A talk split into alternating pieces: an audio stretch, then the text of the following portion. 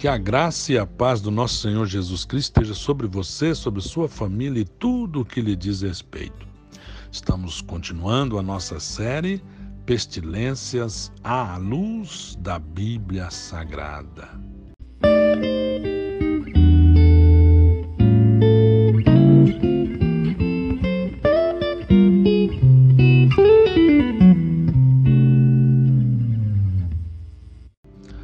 Mundo até ontem, dia 28 de abril, foram confirmadas 3.116.398 pessoas infectadas pelo vírus corona ou Covid-19, mais especificamente falando.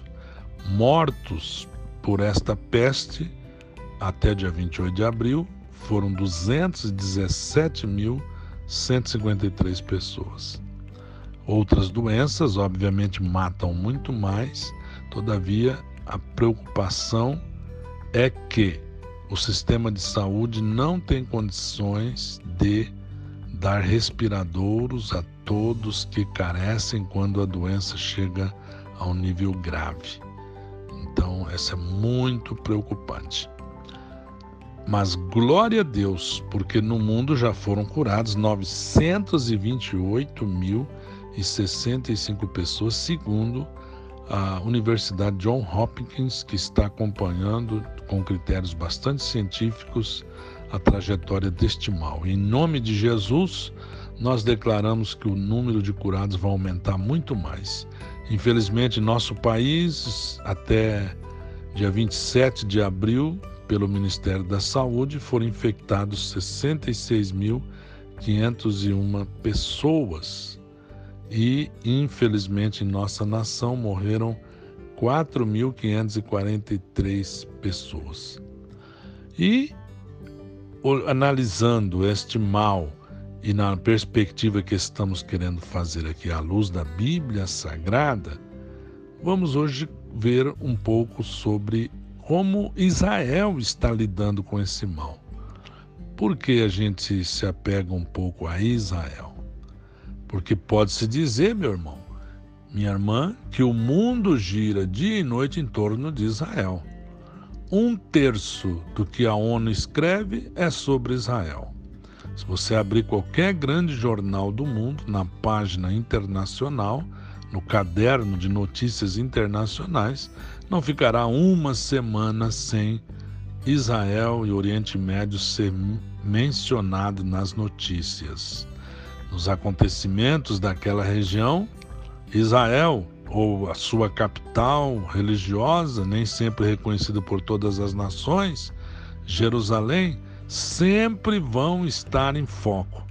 E na perspectiva bíblica, tal posição vai se intensificar cada vez mais à medida que se aproxima a segunda vinda do nosso Senhor Jesus Cristo, que para eles eles esperam vir o Messias pela primeira vez. Nós cremos que Jesus é o Messias de Deus e é mesmo, veio para o que era seu, como disse João capítulo 1, versículo 11, mas os seus não receberam, mas todos quanto receberam deles o poder de serem feitos filhos de Deus aos que creem no seu nome.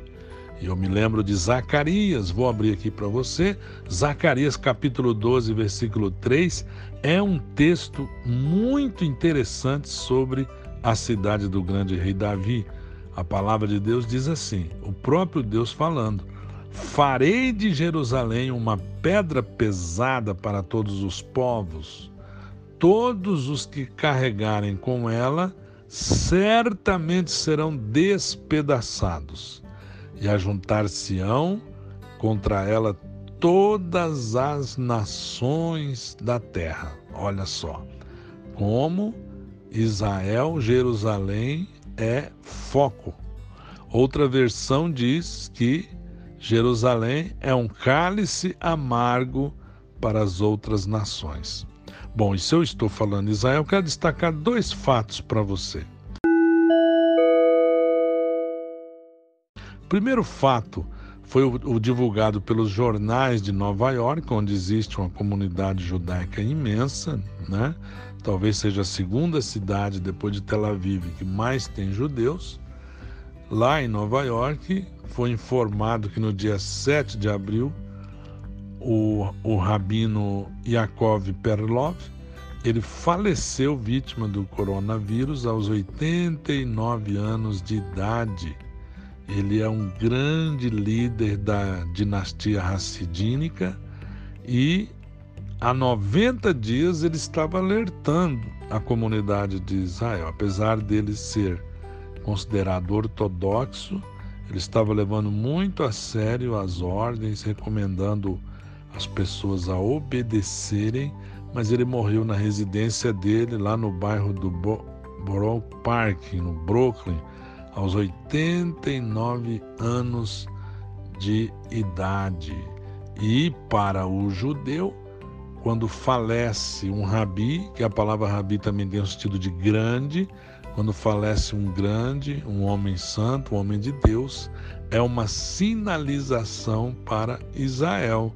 Sempre Deus sinaliza através deste evento doloroso que é a morte. Um segundo fato que eu quero destacar para você é que lá mesmo, em, em Nova York, houve um velório de um, de um outro rabino, agora no mês de abril. Terça-feira mesmo foi esse velório, no Brooklyn, e juntou muita gente no velório, porque era um rabino também respeitado. E o prefeito de Nova York, Bill de Blasio, ele ficou muito bravo com os judeus, ele foi para a rua, ajudou a dispersar, especialmente ali os moradores de Williamsburg, em, no Brooklyn também. Isso aqui aconteceu de uma maneira assim que chocou ali a comunidade e os judeus ortodoxos não respeitaram as regras de não ajuntamento. Por quê? porque para ele a celebração, a oração de um homem que eles consideram, consideram sábio é algo assim indispensável, não tem cabimento não se fazer. E como os ortodoxos eles não ficam muito atentos à mídia, algum, a maioria deles não usam televisão, não usam internet, e aí acontece grandes problemas, né? grandes problemas, o prefeito foi para as ruas, dispersou a multidão. Então, esse é um segundo fato ligado a Israel que quero destacar para você. O terceiro fato é o que está acontecendo lá em Tel Aviv, no bairro dos judeus ultra-ortodoxos. Você sabe que existe o judeu que é secularizado totalmente, o judeu que tem um, um grau de judaísmo mediano secularizado, mas respeita as tradições. Existe o ortodoxo, que leva bastante a sério, e existe o ultra-ortodoxo, que leva mais a sério ainda. Então, esse ultra-ortodoxo, ele lá em Israel não estão seguindo as regras, ou pelo menos não estavam seguindo até a última semana de março, 30 de março, e lá no subúrbio de Bnei Brak, em Tel Aviv, onde 95% dos moradores são ultra-ortodoxos e havia lá 267 casos confirmados da enfermidade na última semana de março e saltou na semana seguinte 267 para 571, ou seja, o índice de contágio e de disseminação do mal lá nesse bairro em Terra, Tel Aviv, onde é habitado por judeus ultra-ortodoxos, está muito grande.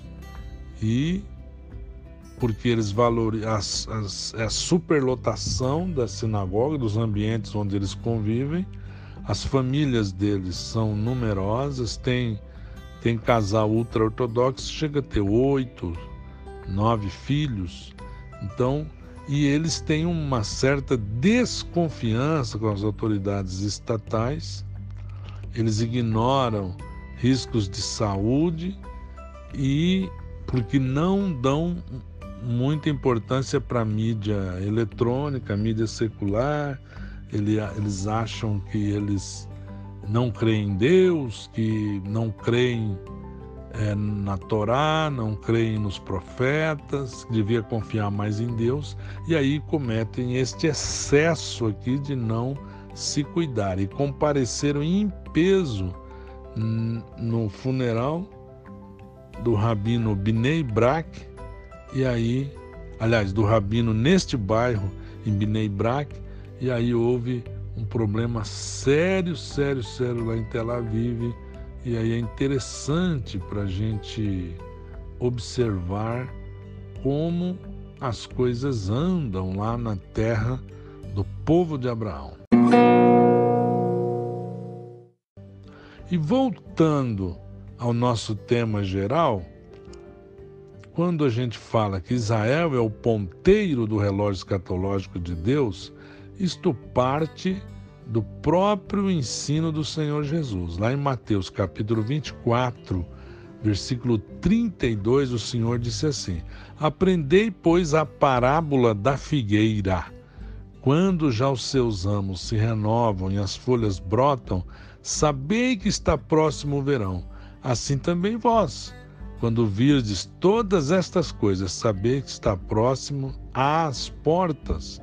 Em verdade vos digo que não passará esta geração sem que tudo aconteça.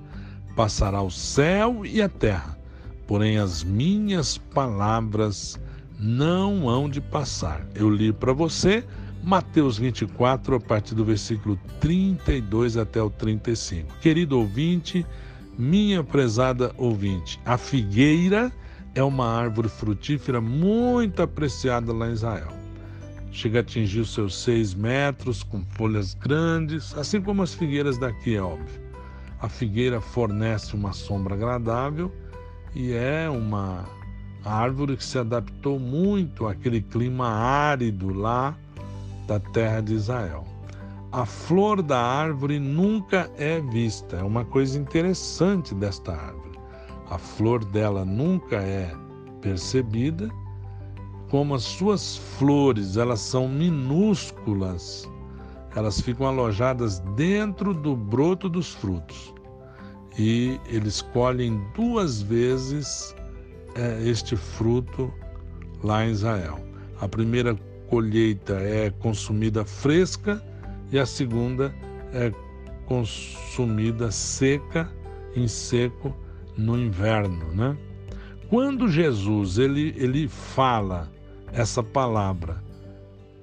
Aprendei, pois, a parábola da figueira. E daí vai descrever como ela anuncia o verão, quando começa a brotar ali as primeiras manifestações que vai sair fruto. Certamente Jesus tem em mente o profeta Oséias. Osés, no capítulo 9, versículo 10, o próprio Deus ele diz assim: Achei Israel como uvas no deserto. Vi a vossos pais como as primícias da figueira nova. É o que também a gente vê, meu querido ouvinte, lá em Jeremias. Jeremias capítulo 24, versículo 3 a 7, o profeta escreve para nós assim: Então me perguntou o Senhor, disse Jeremias, que vês tu, Jeremias? Respondi: Figos, os figos muito bons e os muito ruins, que de ruins que são, não se pode comer.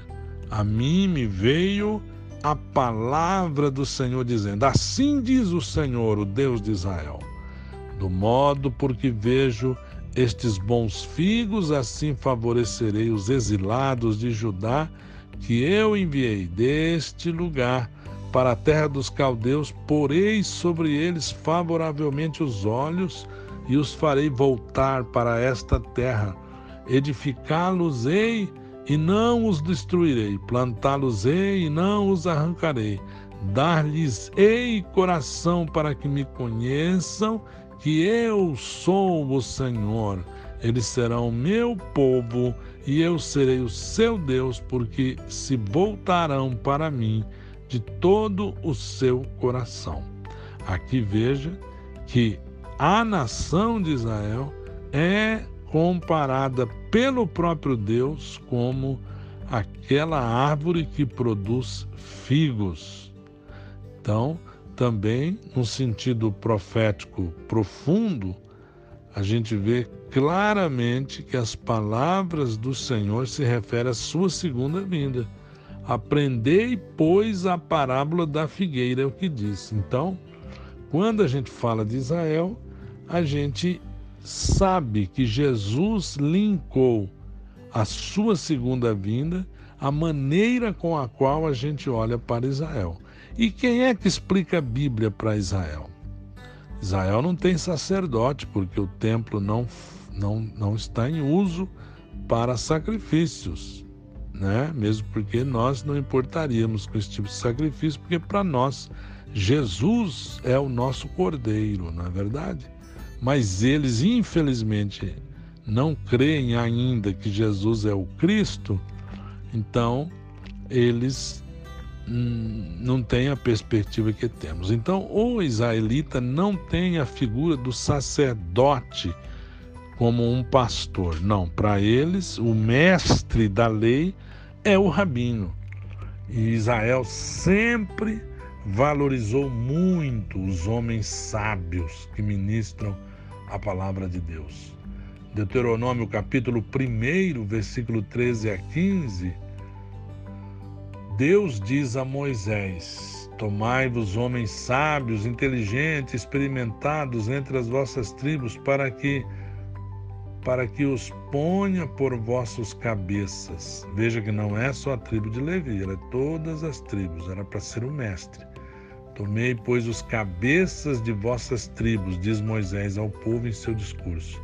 Homens sábios e experimentados, e os tenho posto por cabeças sobre vós, e por capitães de milhares, e por capitães de cem, e por capitães de cinquenta, e por capitães de dez, e por governadores das vossas tribos. Então, eles sempre valorizaram o sábio, que ensina a eles os mandamentos, a lei do Senhor, é uma estrutura extremamente organizada, a dos sábios, o dos rabinos.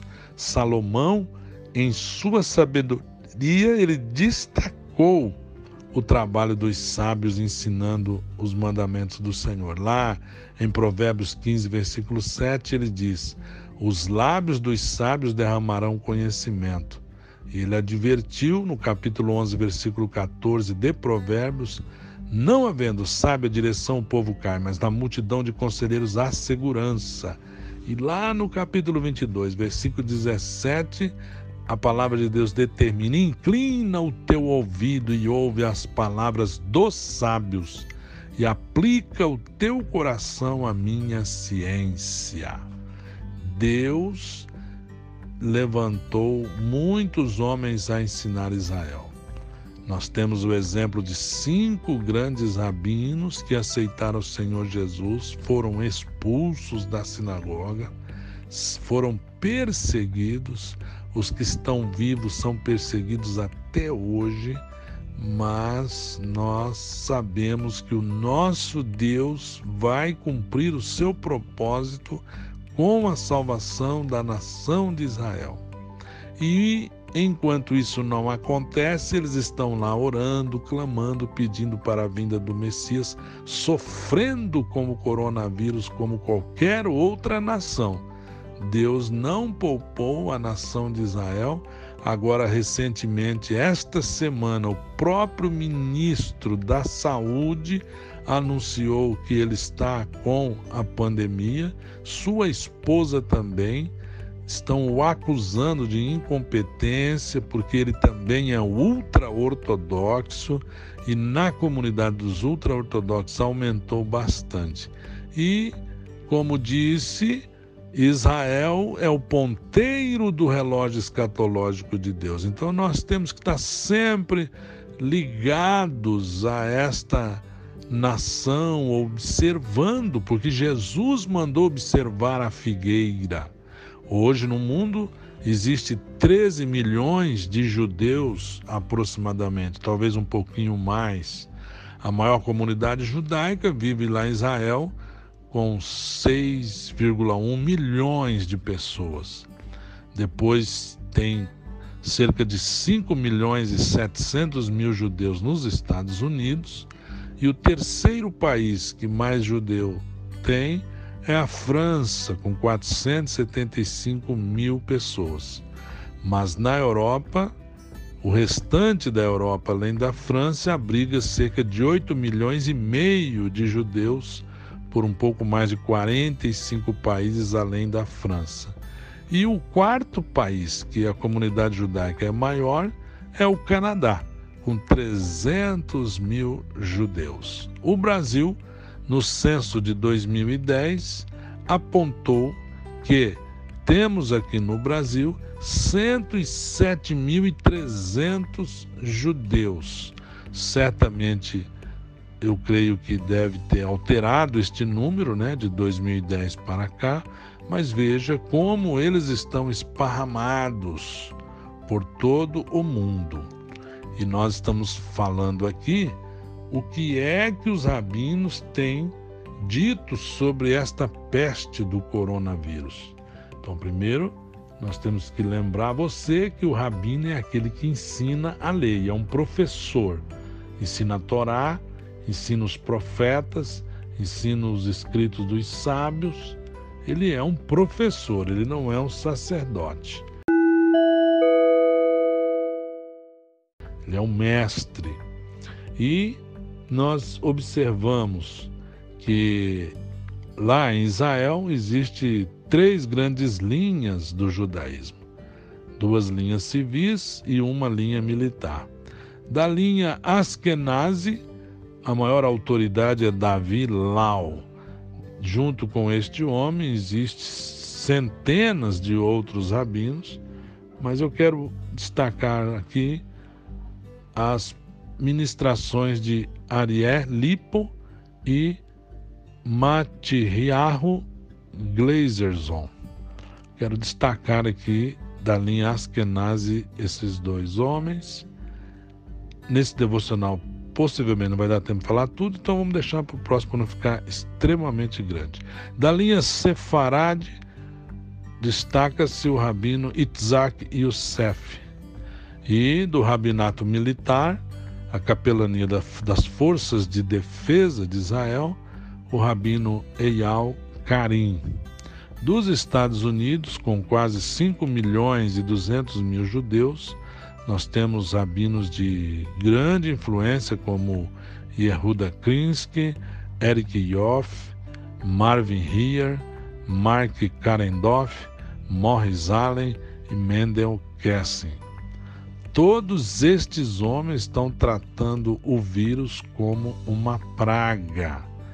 Todos eles abrem a Torá e tentam linkar sobre os mandamentos de alimentação, que é muito respeitado essa doutrina em Israel. O que se pode comer o que se não pode.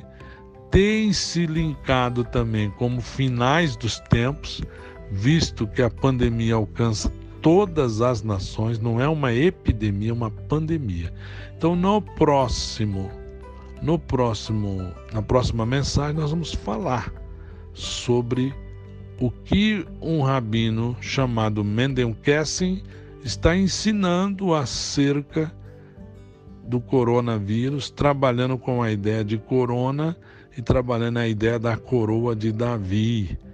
Também eu quero falar para você o que o rabino Ariel Lipo tem falado sobre este vírus. Quero destacar aqui para você.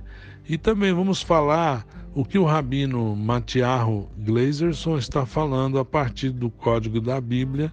Está falando algo muito interessante, a título de ilustração, a título de curiosidade, mas sempre Deus nos dá alguma edificação, visto que é o povo de onde nós conhecemos a lei do Senhor.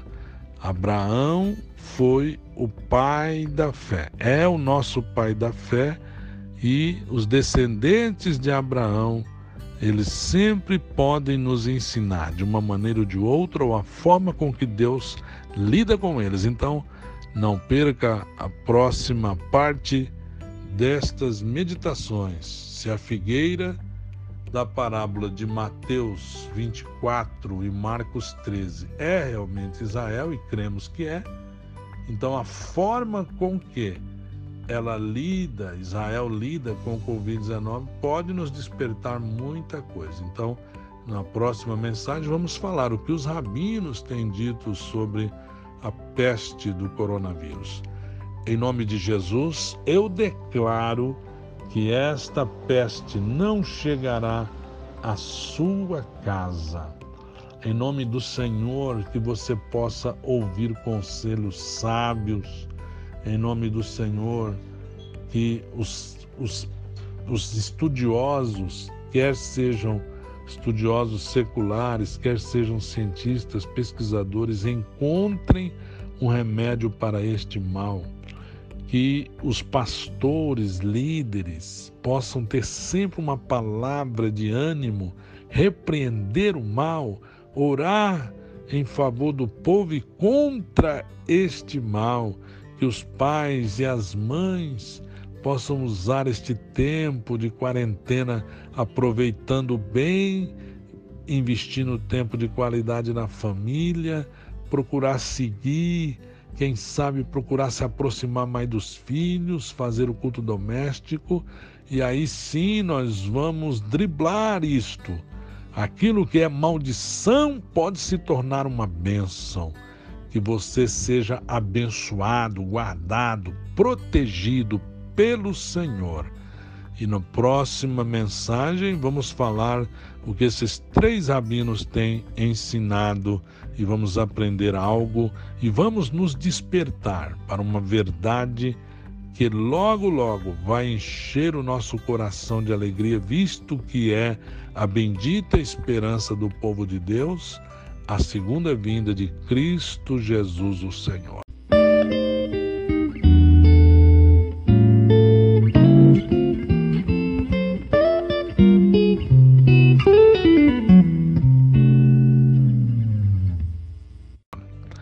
meu Deus e meu Pai.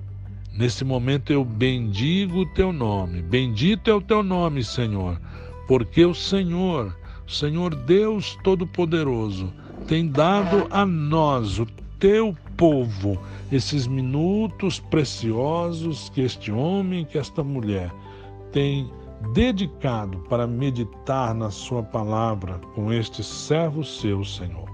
E eu peço a tua bênção porque a palavra de Deus diz que aqueles que são teus ouvem as suas palavras. Ó Deus, hoje não foi exatamente um estudo bíblico, mas o Senhor Jesus nos mandou olhar para a figueira, que nós venhamos aprender com a tua palavra. E eu peço, meu Deus, que o teu nome, Jeová Rafá, o Deus que cura, o Deus que sara, possa curar todas as nossas enfermidades. Se porventura algum parente desse irmão que me ouve, algum conhecido, está enfermo deste mal do qual estamos trabalhando à luz da Bíblia, ou qualquer outro mal, Senhor, eu peço que tu cures, porque a tua palavra diz que verdadeiramente o Senhor levou no madeiro, Jesus Cristo, levou no madeiro as nossas enfermidades e pelas suas pisaduras fomos sarados. A tua palavra diz que o Senhor enviou a sua palavra ao teu povo Israel no deserto e eles foram curados. A tua palavra diz que quando os apóstolos passavam entre as multidões enfermas, a sombra projetada neles produzia uma fé no coração deles. Aquelas pessoas tinham fé no Evangelho, fé na tua palavra, e eles eram curados do seu mal. Senhor, cura as enfermidades de todos que estiverem enfermos, mas melhor ainda, Senhor, pela tua infinita graça, porque nada merecemos de ti, mas por causa da tua misericórdia e por ela, o Senhor sente a nossa fraqueza, o Senhor se compadece de nós. Pela tua grande graça, pela tua grande misericórdia, eu te peço, livra o teu povo deste mal. Esta irmã, este irmão, este jovem, esta família, a tua serva e o teu servo que está clamando, quem sabe, por um pai idoso, uma mãe idosa, Senhor, estes amados que são médicos, que são enfermeiros, que são técnicos de enfermagem, policiais militares, bombeiros, socorristas, que estão, quem sabe, diretamente ligados à enfermidade. Senhor, em nome de Jesus, aqueles que creem em Ti, nós afugentamos este mal. E junto com o teu filho que me ouve, eu declaro: praga alguma chegará à nossa tenda. Mas se porventura chegar a Deus, nós declaramos a cura para a glória do nome do Senhor, mas pela fé que depositamos em Ti, pelo amor que temos no Senhor, nós queremos pedir graça para nós obedecermos às regras de higienização e fazer a nossa parte, crendo que tu sempre fazes a tua, Senhor. Abençoa este lar, abençoa este homem, abençoa essa mulher, abençoa essa moça, esse rapaz. Abençoa todos aqueles que ouvem esta mensagem. Eu te peço humildemente, Senhor, não por nós, mas ao teu nome da glória, Senhor, em nome de Jesus. Amém.